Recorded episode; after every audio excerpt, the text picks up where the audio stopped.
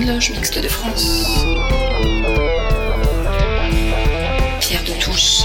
Bonjour à tous, bienvenue dans la 131e édition de Pierre de Touche, l'émission de la Grande Loge Mixte de France. Des masques universels, c'est ainsi que nous avons souhaité intituler cette émission. Nous étions dans la Chandeleur, dans les crêpes, dans une ambiance de carnaval, à Dunkerque, à Rio, à Nice.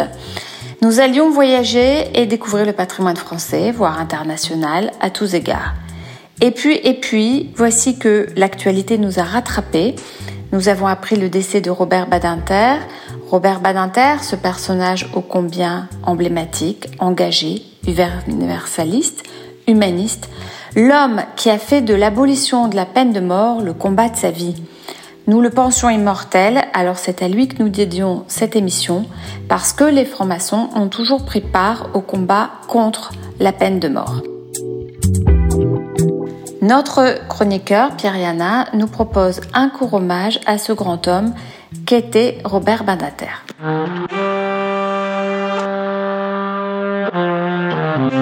Certains jours, on se réveille un peu groggy. En particulier, hier, samedi, à l'annonce du décès de Robert Badinter. Il est vrai que nous y avions été préparés avec la récente disparition de Jacques Delors. Toute la génération pionnière de François Mitterrand disparaît. Celle qui avait Mauroy, Delors et aujourd'hui Robert Badinter. Cette génération de 81 dont il ne reste à dire vrai que Dumas et Jack Lang. Mais Badinter, c'est autre chose. Certes, il a représenté ce qui, dans cette génération, incarnait la droiture, la probité. On aura tout dit de lui. Juif immigré, fils d'immigré, il défendait le droit, il défendait la loi en France. Tous les droits. Il a fait dépénaliser l'homosexualité, réorganiser la justice, bien plus. Nous le savons tous, il a fait abolir la peine de mort. Il a défendu son ami François Mitterrand contre les critiques acerbes. Un mensch. Badinter a fait bien plus. Nous le regardons comme un être d'exception, c'est l'inverse. C'est bien lui qui nous regardait pour ce que nous sommes, des humains d'exception. Badinter nous a fait grandir en humanité. Oui, il a fait de nous des humains. Merci et au revoir, monsieur Badinter. Si la photo est bonne, juste en deuxième colonne, et le voyou du jour qui a une petite gueule d'amour. Dans la rubrique du vice, il y a l'assassin de service qui n'a pas du tout l'air méchant, qui a plutôt l'œil intéressant, coupable ou non coupable, s'il doit se mettre à table, ou dites-lui qu'il vienne pour se mettre à la mienne. Si la photo est bonne, il est bien de sa personne, la populaire d'un assassin, que le fils de mon voisin, ce gibier de potence, pas sorti de l'enfance, va faire sa dernière prière pour avoir trop aimé sa mère. Bref, on va prendre un malheureux qui avait le cœur trop généreux. Qui suis femme de président, j'en ai pas moins de cœur pour autant de voir tomber des têtes. À la fin, ça m'embête. Et mon mari, le président, qui m'aime bien, qui m'aime tant, quand il voit que je flanche, tripote la balance. Si la photo est bonne, qu'on m'amène ce jeune homme, ce fils de rien, c'est tout et pire, cette crapule au doux sourire, ce grand gosse au cœur tendre qu'on n'a pas su comprendre. Je sens que je vais le conduire sur le chemin du repentir pour l'avenir de la France, contre la délinquance. C'est bon, je fais le premier geste, que la justice fasse le reste, mais je vous le rappelle, je veux qu'il soit fidèle à l'image de son portrait, qu'il se ressemble trait pour trait. C'est mon ultime concession pour lui accorder mon pardon qu'on m'amène ce jeune homme. Si la photo est bonne, si la photo est bonne. Et pour illustrer cet hommage à Robert Baninter, la grande Barbara, avec Si la photo est bonne. Pierre de Touche. Difficile transition. Pour continuer cette émission, place à la rubrique Histoire de franc-maçon. Aujourd'hui, Sylvie Licasion, dans le cadre de la série qu'elle consacre au début de la franc-maçonnerie, nous dresse le portrait de Christopher Wren, un architecte visionnaire et pionnier des sciences à l'époque de la Renaissance anglaise. Voici la chronique dominicale, historique et maçonnique de Sylvie Licasion.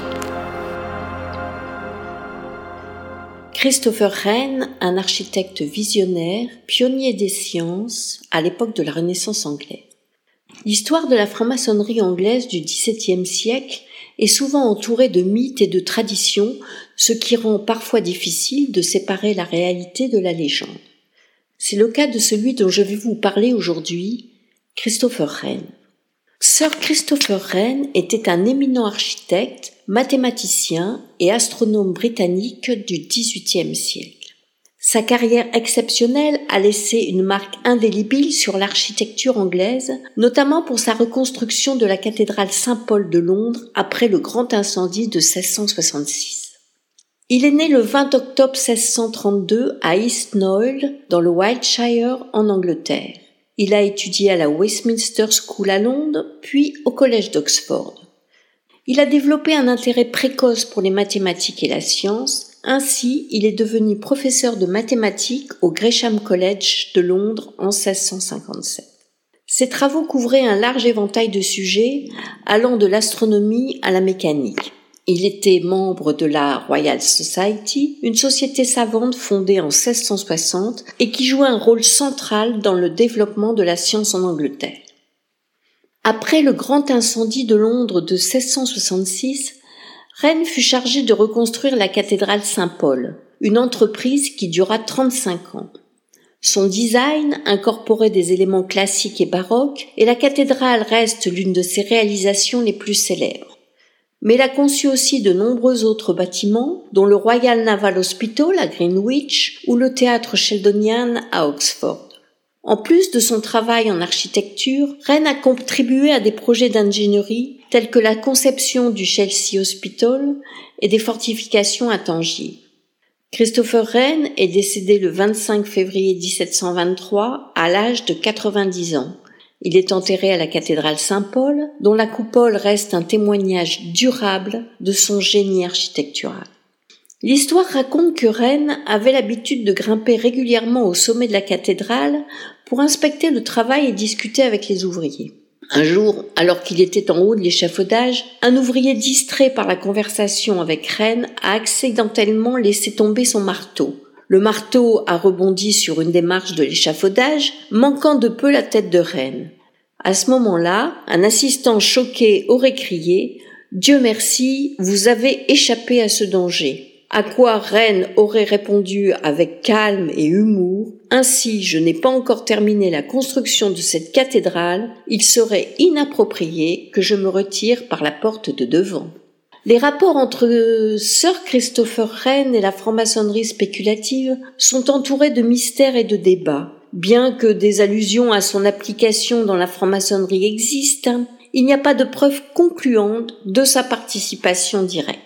Le principal argument en faveur de sa connexion à la franc-maçonnerie repose sur des documents anciens tels que le manuscrit Halliwell qui fait référence à un certain monsieur Christopher Wren, maître maçon. Cependant, l'interprétation de ces documents reste sujette à caution. On ne connaît ni sa loge, ni sa fonction en tant que maçon. La première obédience maçonnique, la Grande Loge Unie d'Angleterre, a été fondée en 1717.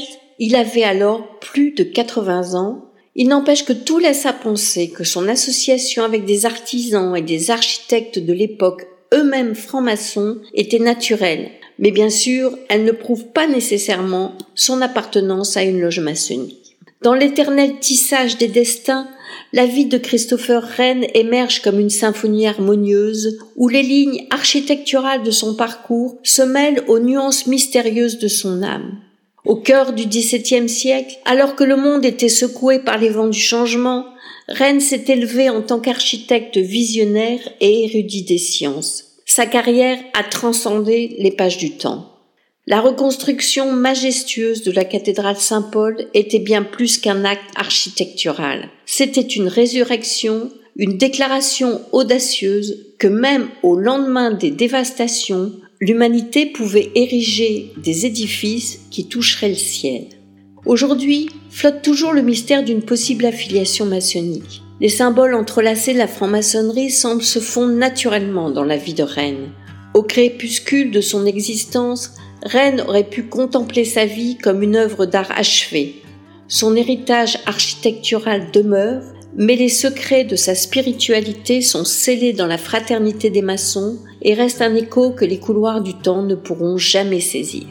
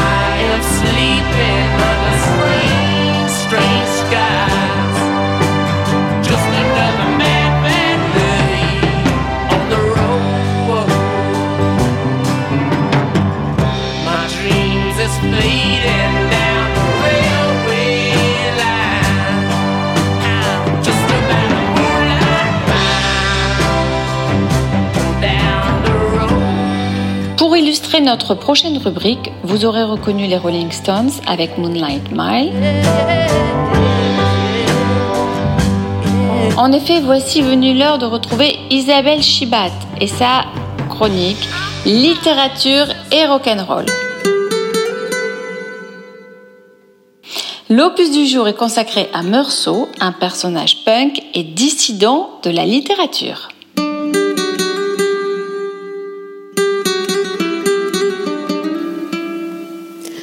J'ai secoué la sueur et le soleil. J'ai détruit l'équilibre du jour, le silence exceptionnel d'une plage où j'avais été heureux. Voilà un des plus grands passages euh, d'Albert Camus dans L'étranger, roman qu'il a publié en 1942. Bienvenue au pays de Meursault, l'Algérie, ce si beau pays que je n'ai jamais pu visiter, ce pays que je voyage en rêve et dont le littoral, paraît-il, est exceptionnel et le plus grand de la Méditerranée.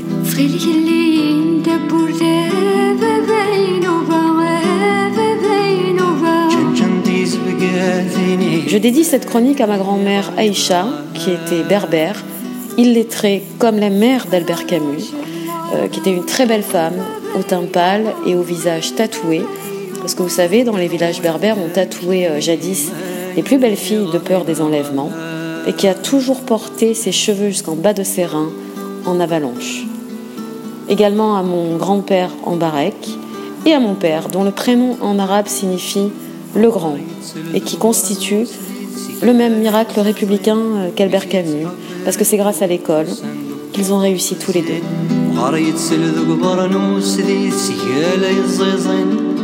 Qui es-tu?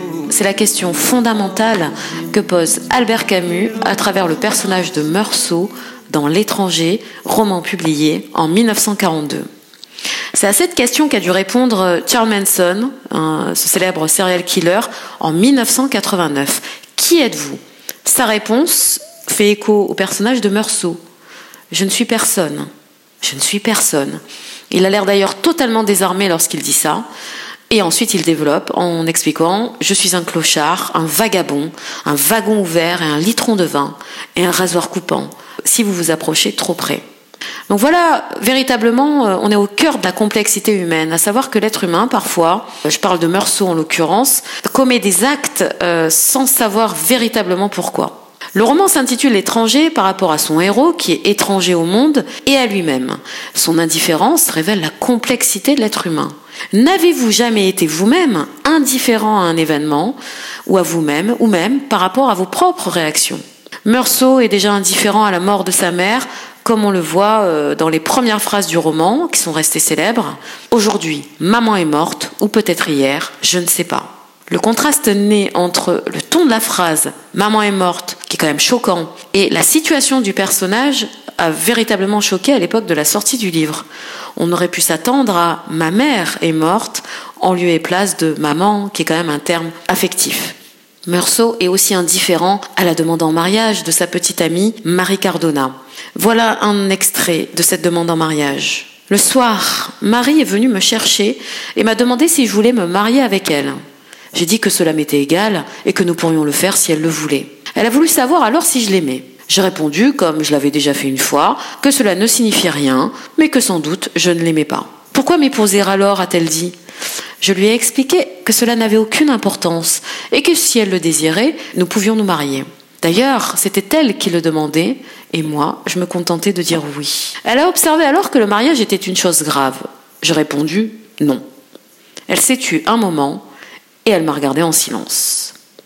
Et n'avez-vous jamais croisé dans votre vie, de ci, de là, des hommes et des femmes qui sont plus ou moins indifférents à leur compagne, à leur compagnon, et qui restent avec eux ou avec elles sans aucune raison apparente, autre peut-être que la peur de la solitude? Et au moment même où le lecteur pourrait euh, penser qu'il a fait le tour de Meursault, enfin on serait tenté de dire le non-tour, puisqu'il ne ressent rien, voilà que Meursault se retrouve sur la plage, face à l'arabe dans le texte, et qu'il le tue sans aucune raison. Nous sommes au cœur de l'absurde, hein, c'est-à-dire un personnage qui est le fruit de contingences qui le dépassent. Il le tue sans savoir pourquoi, puisque Camus écrit que la gâchette a cédé, ce qui est très différent de j'ai appuyé sur la gâchette. Dans la seconde partie du roman, Meursault se retrouve emprisonné c'est le procès. La veille de son exécution, il a un entretien avec l'aumônier qui le réveillera à lui-même et au monde. Je vous en lis un extrait. Alors je ne sais pas pourquoi, il y a quelque chose qui a crevé en moi. Je me suis mis à crier à plein gosier et je l'ai insulté et je lui ai dit de ne pas prier. Je l'avais pris par le collet de sa soutane. Je déversais sur lui tout le fond de mon cœur avec des bondissements mêlés de joie et de colère. Et à la fin du roman, euh, Meursault appelle avec tout son cœur hein, des cris de haine. Hein, ce sont les derniers mots euh, du roman. Il appelle le monde à avoir un sentiment de haine vis à -vis de lui et surtout tout, mais pas de l'indifférence. Alors à partir de là, le récit endosse sa forme la plus pure, euh, une forme poétique, lyrique, qui se fait un appel à la vie. L'étranger nous propose en réalité le parcours d'un homme mort qui s'ouvre à la vie à la veille de son exécution. Camus a composé L'étranger en 42. Il avait lui-même fait euh, l'expérience de la trahison amoureuse avec sa première épouse, Simone Yé, qui était une starlette algéroise et qui l'a trompé. Elle l'a trompé, alors même qu'il l'aidait pour euh, l'aider à s'en sortir de sa dépendance à la morphine.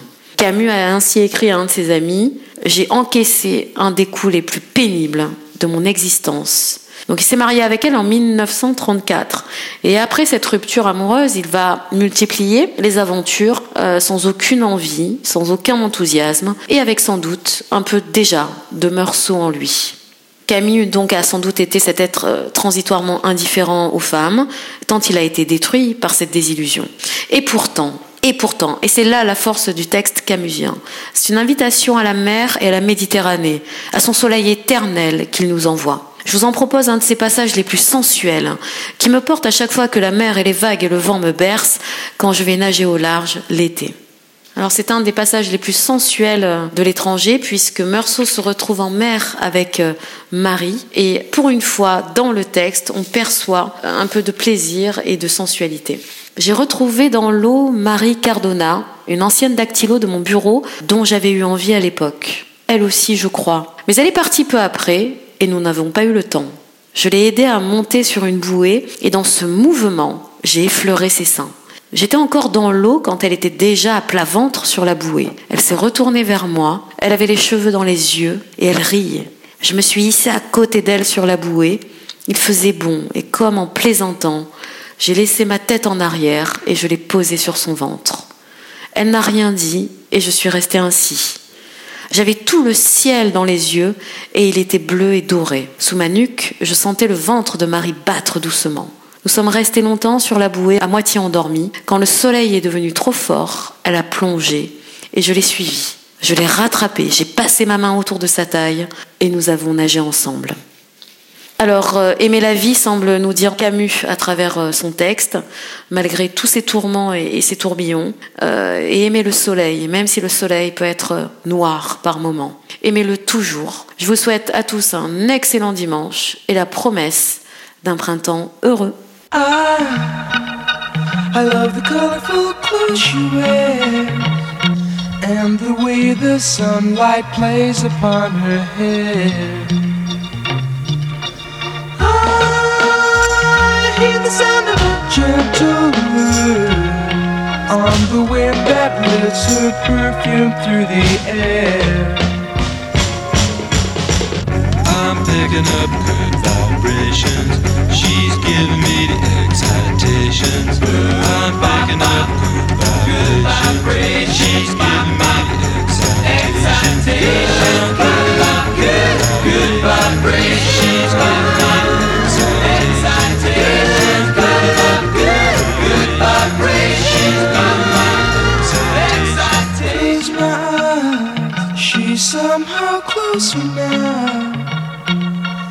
Softly smile, I know she must be kind.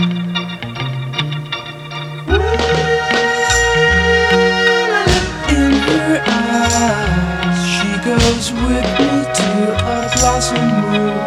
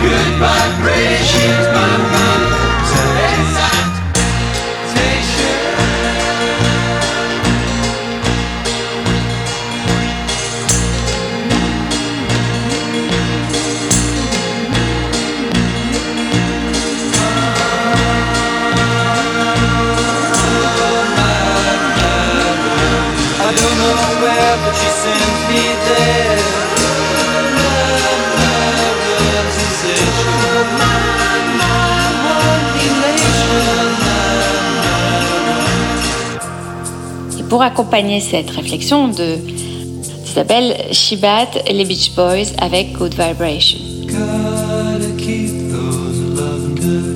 Vibrations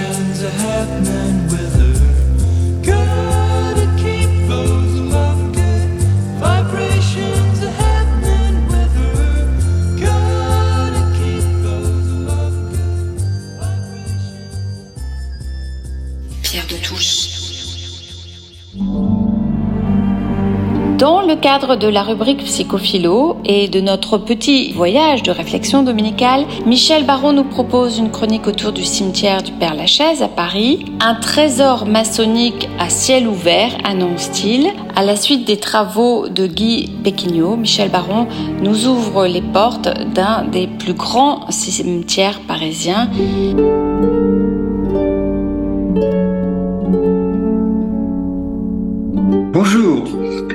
Aujourd'hui, tiens, on- si on parlait d'une histoire de bière. Euh, les cimetières sont des portefeuilles où toutes les valeurs humaines, en s'y plaçant, se réduisent à zéro, nous dit Xavier Forneret. Euh, Guy Péquineau, qui était un de nos frères, vient de faire un, un ouvrage remarquable qui s'intitule Le Père Lachaise, un trésor maçonnique à ciel ouvert, avec des photos remarquables et des textes et des même cinq itinéraires pour se balader dans, le, dans ce fameux cimetière. Alors, c'est un très bel ouvrage hein, qui donne envie précisément de se balader dans les cimetières sans être euh, animé d'idées noires, hein, pas du tout. Voilà que Guy Péquignot, euh, flattant nos sentiments néo-romantiques, nous incite à conduire nos pas vers le très célèbre cimetière où tant de fois, hélas, nous avons accompagné de vieux amis. Mais dans ce livre, le spleen est absent, hein, remplacé par la curiosité et la tendresse pour tous les maçons reposant là pour cet ultime voyage que le profane appelle la mort. Notre fraternelle amitié est rassurée en voyant que nos frères ne sont ni seuls ni isolés. Il y a du beau monde dans cette tenue qui se prolonge dans les tombes, qui rappelle le symbolisme de nos loges et illustré par de splendides photos. Cet ouvrage est aussi une formidable excursion dans l'histoire où nous rencontrons, unis dans le repos éternel, des personnages qui s'affrontèrent dans l'histoire des XVIIIe et XIXe siècles. Surtout, la maçonnerie s'implantant en France dans ces périodes, justement, où l'on trouve des républicains, des royalistes, euh, certains guillotinés d'ailleurs, par le bon docteur Guillotin qui était un de nos frères, euh, bonapartistes, euh, parfois il faut le dire, changeant de régime au gré de l'histoire, surtout entre la période révolutionnaire, celle de l'Empire, la Restauration et le rétablissement de la République. Avouons que nous eûmes des frères du genre acrobatique et contorsionniste politiquement parlant. Évidemment, et nous le regrettons, nous le regrettons, peu de femmes. La maçonnerie mixte du droit humain naît tardivement et les loges féminines trop discrètes ou passées sous silence par le monde maçonnique masculin. Ouais, drôle d'époque. Bien entendu, nos frères et là sont très largement représentés, comme nous reconnaissons une kyrielle de noms connus. Tant qu'à la littérature, n'en parlons même pas, il y a foule. L'idée géniale de l'auteur est d'avoir mis en annexe cinq propositions de ballades avec des plans séparés autour de thèmes, les peintres, les musiciens, architectes et sculpteurs de francs-maçons, et les quatre autres étant en fonction des entrées dans le cimetière. Mais ce que je trouve être un formidable pied de nez à l'histoire est le fait que nos frères et sœurs, souvent anticléricaux d'ailleurs, repose dans l'ancienne propriété du père Lachaise, ancien confesseur jésuite de Louis XIV, et qui fut donné à la compagnie comme récompense de ses services et où le père Lachaise avait élu domicile jusqu'à sa disparition. Le temps des confessions est arrivé, mais à culpa, mais à maxima culpa. J'avoue être particulièrement jaloux du livre de Guy dont j'aurais bien voulu être l'auteur. Bravo l'artiste. Bon dimanche.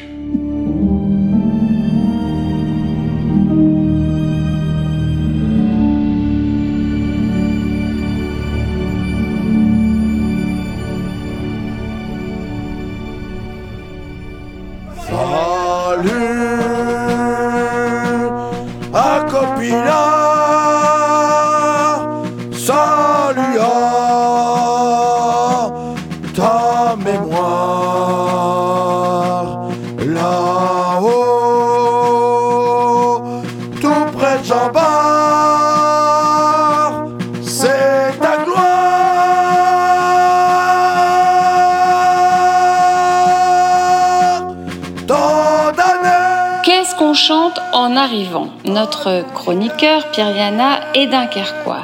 La Grande Loge Mixte de France a d'ailleurs une loge à Dunkerque. Une loge si active qu'elle organise une tenue de carnaval avec le Grand Orient de Belgique, une loge de Binche. Et vous avez probablement entendu parler du carnaval de Nice, de celui de Rio, forcément celui de Dunkerque. Mais qu'est-ce que l'esprit de carnaval? Que signifie faire carnaval?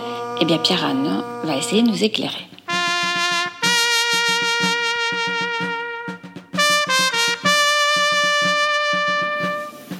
Le temps du carnaval. Après l'hiver vient le printemps, c'est bien connu. Une fois passé les frimas de décembre dans plusieurs de nos contrées, la, sa- la sagesse des habitants, nos concitoyens, les conduit directement à Carnaval avec les joies, les exubérances de ceux qui entendent bien passer l'hiver sans crier gare. En effet, Carnaval est d'abord un rituel de passage, une métamorphose des temps mauvais vers la douceur printanière. Et hop, le tour est joué, on n'a rien vu, c'est déjà le printemps. Tout commence véritablement un peu avant Noël et le solstice.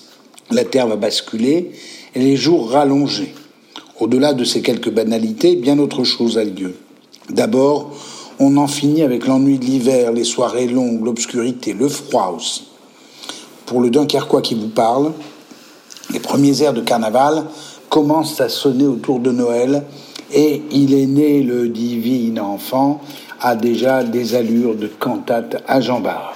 C'est aussi le moment où, dans le secret des chaumières, les groupes d'amis se réunissent pour comparer tissus et costumes, boire une pinte, comme on dit, dans le froid, et cligner de l'œil en sachant que ça, oui, ça va bientôt démarrer. Et bien sûr que la religion appelle la religion et Noël appelle le carême.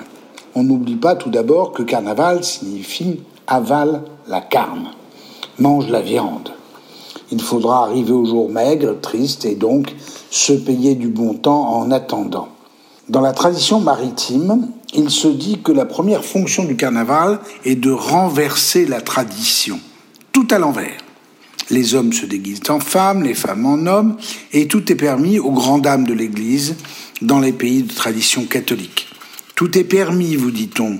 Une première précaution, prêtant la tradition, dans les contrats de mariage, on convient qu'on ne fera pas de recherche en paternité sur les enfants nés neuf mois après le carnaval. C'est dire si les normes quotidiennes sont renversées pour hommes et femmes. C'est un temps de grande liberté.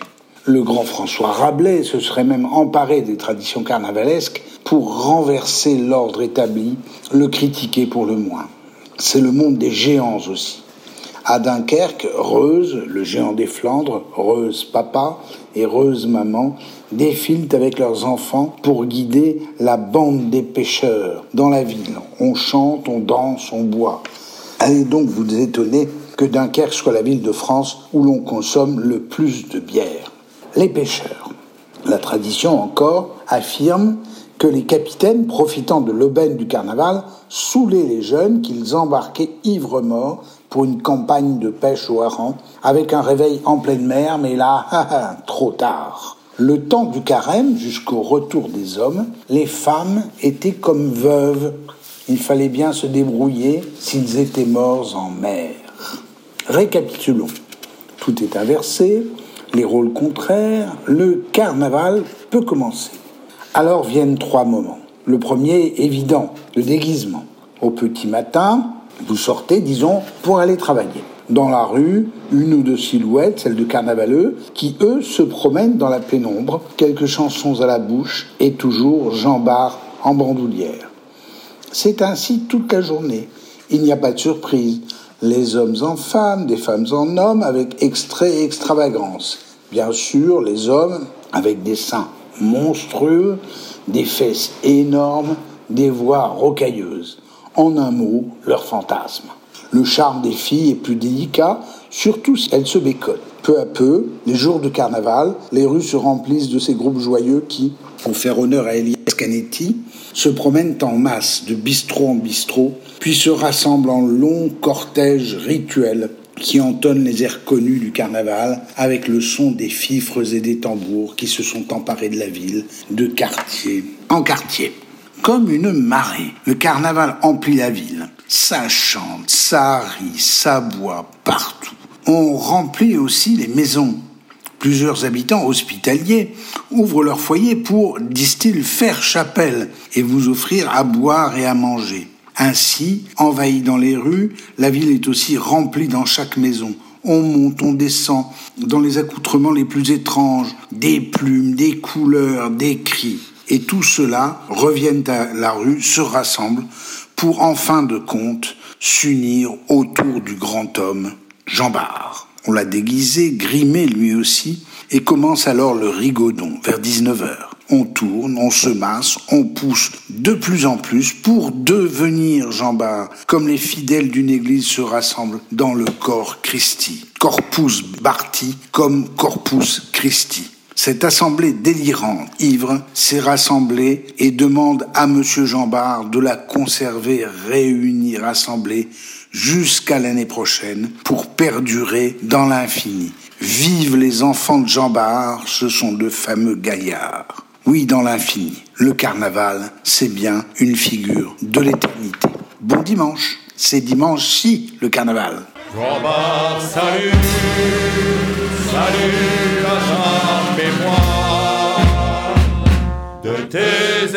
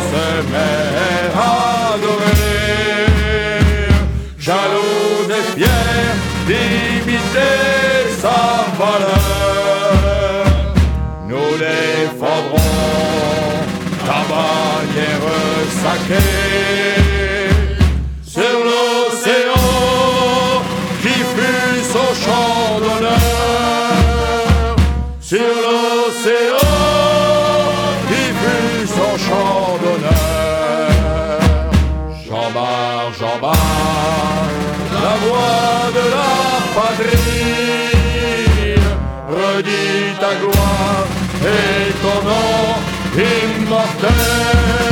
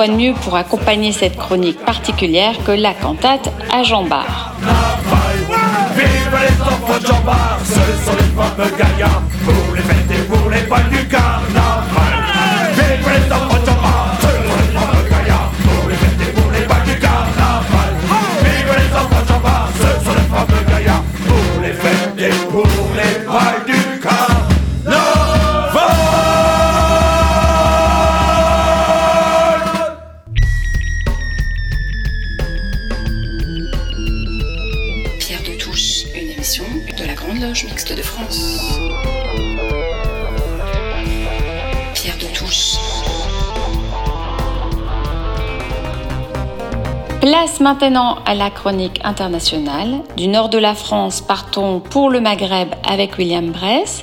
Direction le Maroc, un pays entre tradition et modernité. Alain Souchon et la chanson Casablanca nous y accompagnent.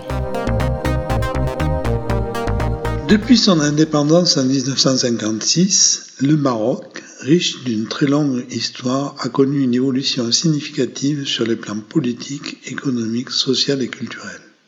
L'économie du Maroc est aujourd'hui, en 2024, une économie de marché d'inspiration libérale dans laquelle l'État joue un rôle important dans l'émergence économique du pays. La situation économique du Maroc a été affectée par une série de chocs exogènes tels que l'épidémie de la Covid-19 en 2020, une sécheresse exceptionnelle en 2022, un séisme de magnitude de 6,9 qui a frappé la province de Al-Hazoun dans le Haut-Atlas en septembre 2023. Malgré ces défis, l'économie marocaine a su maintenir des équilibres macroéconomiques. La croissance économique du Maroc a connu un ralentissement marqué au cours de la dernière décennie, passant d'une moyenne de 5% entre 2000 et 2009 à 3,5% entre 2010 et 2019. Ce ralentissement s'est accompagné d'une baisse du contenu en emploi et d'une hausse du chômage, en particulier chez les jeunes. Le taux reste élevé pour cette catégorie. Le chômage des jeunes âgés de 15 à 25 ans dépassait 27% à la fin des années 2020. Par ailleurs, le secteur informel joue un rôle prépondérant dans l'économie marocaine. En effet, il représente entre 70 et 80% de l'emploi total et il est caractérisé par un manque de protection sociale, des conditions de travail précaires et une faible productivité. Le Maroc est confronté au piège du revenu intermédiaire, un défi commun à de nombreux pays émergents. Cependant, la croissance du Maroc s'est accélérée à 3% au premier semestre 2023 grâce au redressement partiel de la production agricole, au rebond du tourisme et à la contribution positive des exportations nettes. La Banque mondiale prévoit que la croissance du PIB réel devrait atteindre plus de 3% en 2024 et 3,3% en 2025, grâce à une reprise partielle de l'activité touristique, des transferts robustes de la diaspora et une forte attractivité pour les investisseurs étrangers. Le Maroc a réussi à gérer avec succès la réponse humanitaire au tremblement de terre et à mettre en place un plan de développement ambitieux pour libérer le potentiel développement. Le séisme a eu des conséquences humaines et matérielles dévastatrices, principalement dans les communautés montagneuses isolées. L'industrie occupe une place prépondérante dans l'économie marocaine. Elle représente 42% de l'emploi et 34% du secteur manufacturier. L'industrie marocaine est essentiellement privée, bien que les grandes entreprises d'État en voie démantèlement existent encore pour les phosphates, les mines et dans l'agriculture. Elle représente aujourd'hui 33% du produit intérieur brut et occupe 27% des actifs. Les principaux secteurs exportateurs du Maroc sont l'industrie automobile, plus de 28%, le secteur agricole et alimentaire, plus près de 22%, et les phosphates. Le Maroc a été un des premiers pays d'Afrique à amorcer sa transition démographique dès 1975, marquée par une baisse de la natalité des femmes depuis les années 80. Le dernier recensement officiel évalue la population du Maroc à près de 38 millions d'habitants en 2022. Cette transition démographique a été accompagnée par une urbanisation croissante avec environ 65% de la population vivant dans les grandes villes du pays. La répartition de la population marocaine montre une concentration sur le littoral et dans les plaines méditerranéennes ou atlantiques avec une urbanisation importante. La population rurale est restée quasiment stable autour de 13,5 millions d'habitants, tandis que l'évolution démographique marocaine a été principalement urbaine. La structure de la population marocaine est caractérisée par une proportion importante de jeunes, avec 28% des habitants ayant moins de 15 ans. Le chômage touche 20% des 5 millions d'actifs, en particulier les jeunes et les femmes. Une part de la population marocaine a immigré en France et en Espagne et l'immigration a été un facteur important influençant la démographie du pays. Les traditions religieuses au Maroc reflètent la diversité culturelle et la pratique modérée de l'islam. Les Marocains respectent scrupuleusement le ramadan. La coexistence pacifique avec les autres religions est garantie par la Constitution et les mouvements fondamentalistes restent marginaux. Par ailleurs, le Maroc connaît une réalité du concubinage, bien que cette pratique soit illégale selon l'article 490 du Code pénal marocain. Bien que non reconnu légalement, le concubinage est une réalité sociale dans le pays où de nombreux couples, principalement des jeunes, choisissent de vivre ensemble en dehors des liens du mariage pour diverses raisons, notamment l'atteinte d'une situation professionnelle stable avant de se marier. Le roi Mohamed VI, qui règne depuis 1999, joue un rôle clé dans la modernisation du pays, mais son règne est marqué par des controverses et des défis. Il a une influence considérable sur l'économie. Il règne sur les marchés de l'assurance, des télécommunications, de l'agroalimentaire, de l'immobilier, de l'énergie et de la distribution. Depuis son indépendance en 1956, le secteur énergétique du Maroc a été en situation de dépendance, notamment vis-à-vis des importations d'énergie fossile. Pour les années 2017-2020, ces dernières représentaient 90% de l'approvisionnement total en énergie primaire et 80% de l'approvisionnement en électricité. En 2021, le mix énergétique du Maroc était toujours dominé par les hydrocarbures à hauteur de 52%, principalement destinés au transport, tandis que le charbon continuait à dominer la production d'électricité à hauteur de 33%. Le secteur des transports reste le plus grand consommateur d'énergie au Maroc, avec 38% de la consommation totale du pays. Le pays a quand même mis en place un plan énergétique ambitieux visant à ce que 42% de la capacité électrique soit issue de sources renouvelables. Ce plan a entraîné une forte expansion de l'énergie éolienne et solaire au cours de la dernière décennie, avec la capacité photovoltaïque multipliée par 16. Le Maroc a également construit le complexe de Noir Ouarzat, la plus grande centrale solaire concentrée du monde. Cette diversité de situations amène à rejoindre l'opinion de Tarber Geloun sur son pays. Le Maroc est un pays où on peut être à la fois très moderne et très traditionnel. Je suis né à Casablanca, en Afrique, à peu près à une époque où on faisait un film qui s'appelle comme ça. Il était comme un prince calmé, mais l'homme avait le cœur à 200. Il a garé sa Delahaye devant le palais du résident. Elle attendait dans sa robe longue, appuyée sur le piano là. Les gens dansaient sur Makisong en attendant la tombola, la tombola.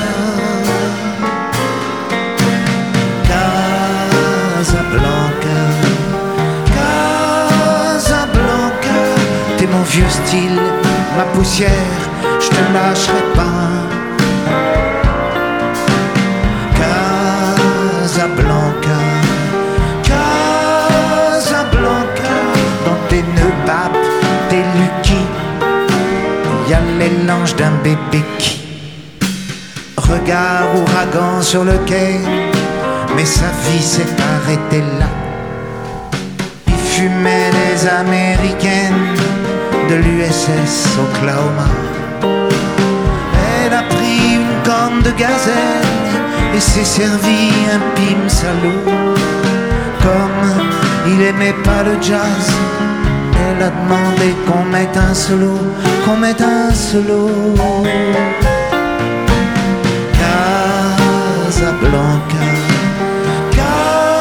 Casablanca, t'es mon vieux style, ma poussière, je te lâcherai pas. Casablanca, Casablanca, dans tes nœuds tes lucky, y a l'élange d'un bébé qui, abandonnant sa limousine, il l'a ramené en calèche. Dans la nuit froide, les muettines rêvaient d'un poste à Marrakech.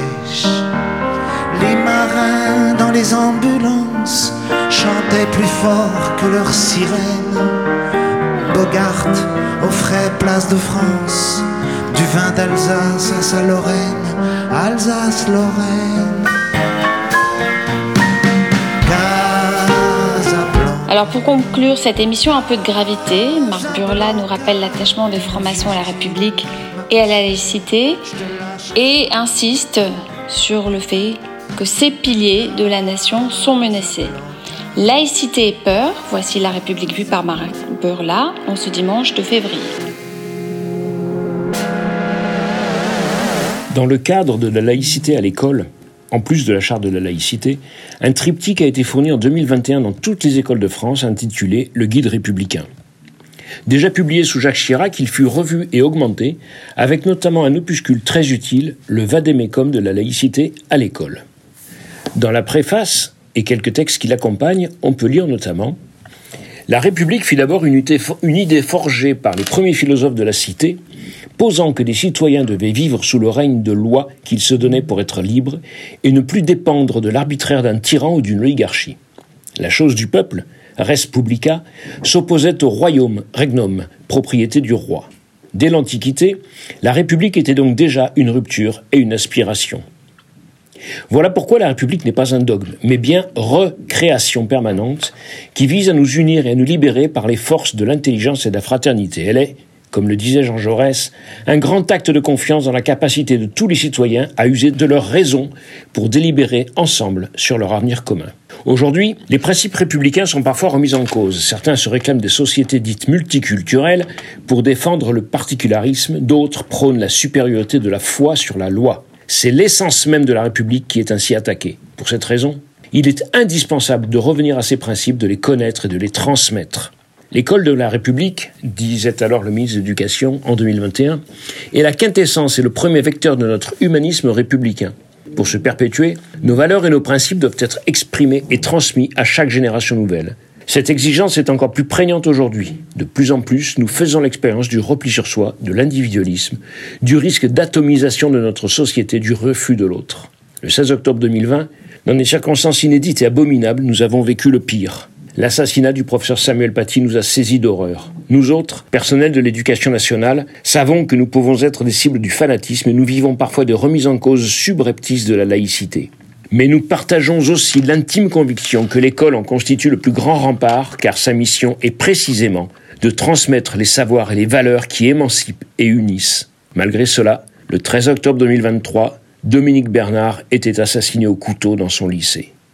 La laïcité, principe fondamental, accompagnant, permettant même les valeurs fondatrices de la République, liberté, égalité, fraternité, est ainsi constamment remise en question, quand ce n'est pas une remise en cause. Deux facteurs principaux sont alors en jeu. La volonté de certains groupes, qui n'ont rien de religieux mais tout de politique, cachés derrière une vision extrémiste et totalitaire de la religion, qu'elle s'appuie sur le catholicisme intégriste comme aux États-Unis, ou sur un islam bien loin de ses fondamentaux, de tordre la démocratie et la République sous leur volonté dictatoriale et terroriste. La peur et l'ignorance, deuxième facteur principal, qui vont souvent ensemble. La peur et l'ignorance de populations qui suivent de nouveaux préceptes sans en connaître les tenants et aboutissants et sans en comprendre les enjeux. Sous l'action parfois inconsciente de la peur de fauter et des conséquences qui en découleraient. Ces populations se soumettent à ce qui devient pour elles une loi qui serait divine et au-dessus des lois de la République alors qu'il n'en est rien. Rien de divin dans le port de la baya comme dans l'obligation faite à des enfants de pratiquer le ramadan avant l'âge. Rien de divin dans l'exclusion de l'autre parce qu'il est différent. La peur de l'autre, la peur de la différence, la peur instillée depuis quelques dizaines d'années d'être considéré comme un infidèle, la peur de ne pas correspondre à un sacré illusoire et fallacieusement installé comme une référence historique, la peur de ne plus appartenir à une communauté et l'ignorance ne permettant pas d'être un esprit éclairé au sens du siècle des Lumières, tout cela alimente la haine de notre modèle démocratique et républicain, notre laïcité, qui nous permet de vivre ensemble dans un grand acte de confiance. Voilà pourquoi nous ne devons jamais nous taire, voilà pourquoi nous devons éclairer le chemin de l'école de la République contre ceux qui la haïssent, voulant éteindre la flamme de la liberté de penser et de la liberté d'expression.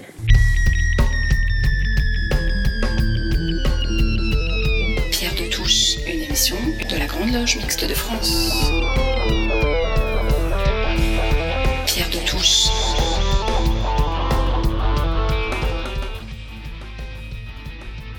Alors, cette émission eh bien, se termine déjà. J'en profite pour remercier les chroniqueurs qui, depuis près de trois ans maintenant, nous livrent chaque mois leurs chroniques et des pensées particulières. Évidemment pour Gilles Solière de Radio Delta qui réalise et produit cette émission. À toutes fins utiles, les chroniques reflètent des réflexions personnelles et n'engagent pas la Grande Loge Mixte de France. Nous l'avons dit dès le début, une émission que nous dédions évidemment au grand humaniste Robert Badinter décédé il y a deux jours. Nous nous quittons avec Julien Clerc, l'assassin assassiné. Les plus âgés d'entre nous se souviendront de ce débat animé par Bernard Pivot, apostrophe, dans lequel Robert Badinter expliquait son combat pour l'abolition de la peine de mort. Et il avait alors découvert cette chanson de Julien Clerc et de Jean-Loup Dabadi. C'était en 1980. L'abolition de la peine de mort date de 1981. Bon dimanche à tous. C'était un jour à la maison. Je voulais faire une chanson d'amour peut-être à côté de la fenêtre. Quelqu'un que j'aime et qui m'aimait.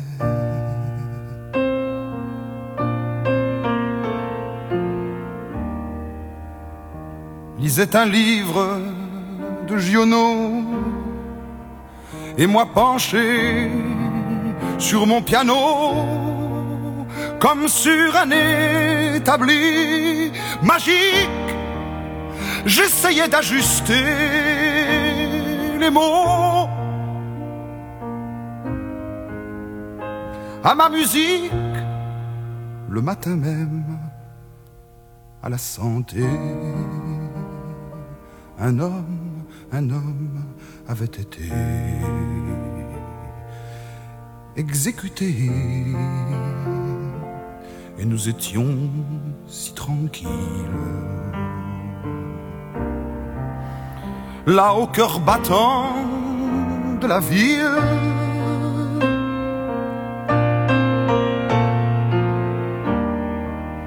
C'était une fin d'après-midi, à l'heure où les ombres fidèles, sortant peu à peu de chez elles, composent doucement la nuit. Comme aujourd'hui.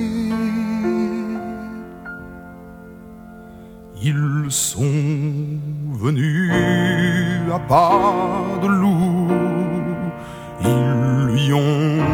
dit d'un ton doux,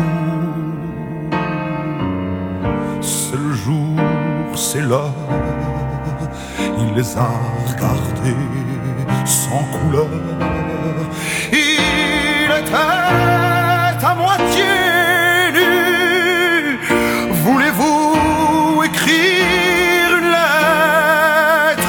Il a dit oui, il a pas pu, il a pris une cigarette. Sur mon travail tombait le soir, mais les mots restaient dans le noir. Qu'on me pardonne mais on ne peut certains jours écrire des chansons d'amour.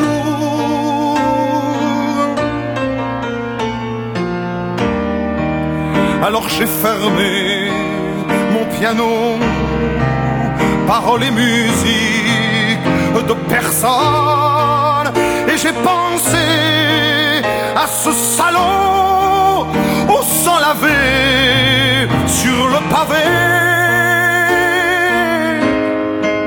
par ces bourreaux je ne suis président de rien. Moi je ne suis qu'un musicien. Je le sais bien. Et je ne prends pas de pause pour dire seulement cette chose.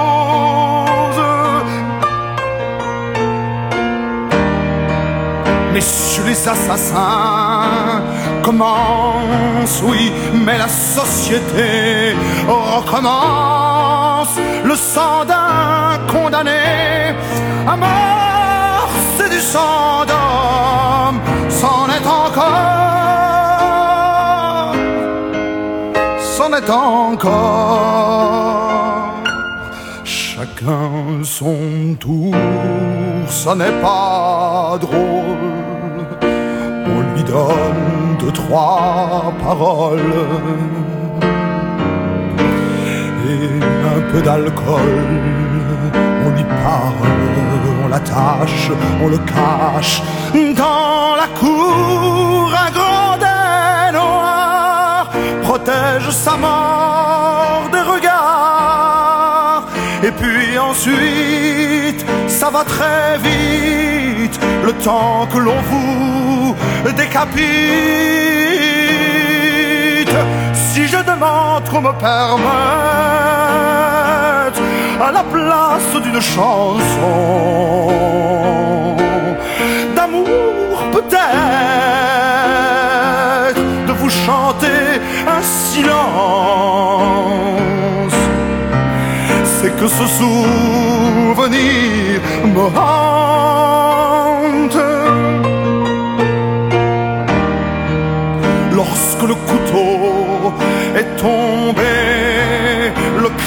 Changé de côté.